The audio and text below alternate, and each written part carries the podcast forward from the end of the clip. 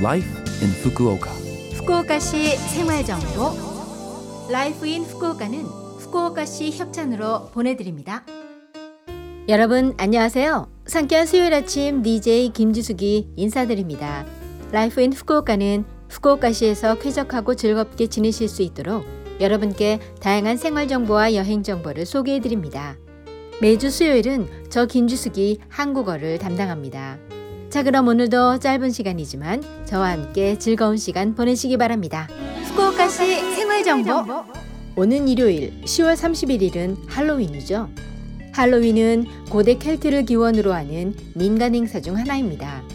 매년 10월 31일 밤에 악령이나 마녀 등이 나타난다고 믿는 사람들이 이들로부터 자신을 지키기 위해 가면을 쓰거나 횃불을 피웠다고 합니다. 오늘날에는 종교적인 의미는 사라지고 어린이가 정령과 귀신으로 분장하고 과자를 받는 등의 행사로 여러 나라에서 행해지고 있죠. 일본 각지에서도 할로윈 행사가 개최되고 친구들끼리 파티를 하기도 하는데요. 할로윈 이벤트에서 가장 볼거리는 분장이죠. 가장 대표적인 마녀와 괴물은 물론 최근에는 영화의 등장인물, 특히 일본에서는 애니메이션과 게임 캐릭터로 분장하는 사람들도 많아 매년 새로운 아이디어로 할로윈 분위기가 고조를 이룹니다.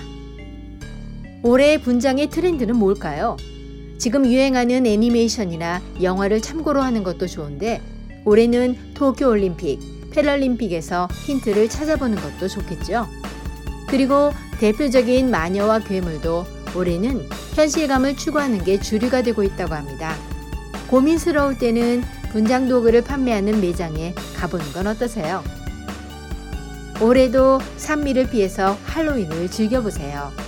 작년에 이어 올해도 신종 코로나 바이러스 유행에 따라 산미를 피하고 각자의 집이나 온라인으로 할로윈을 즐겨보세요.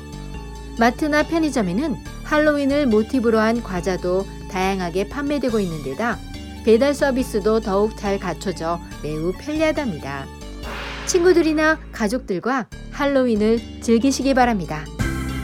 후쿠오카시 생활정보 이번 주 Life in Fukuoka 한국어 어떠셨어요?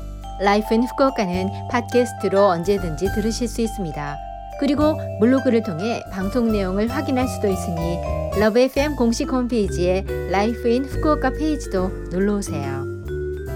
코로나 시대의 파티 좋아하는 노래를 들으며 집에서 지내는 것도 좋겠죠? 올해 3월 발매된 슈퍼주니어의 열 번째 정규 앨범 가운데 한 곡 House Party 자 그럼 청취자 여러분 즐거운 하루 되시고요. 저 김지숙은 다음 주 수요일 아침에 뵐게요. 안녕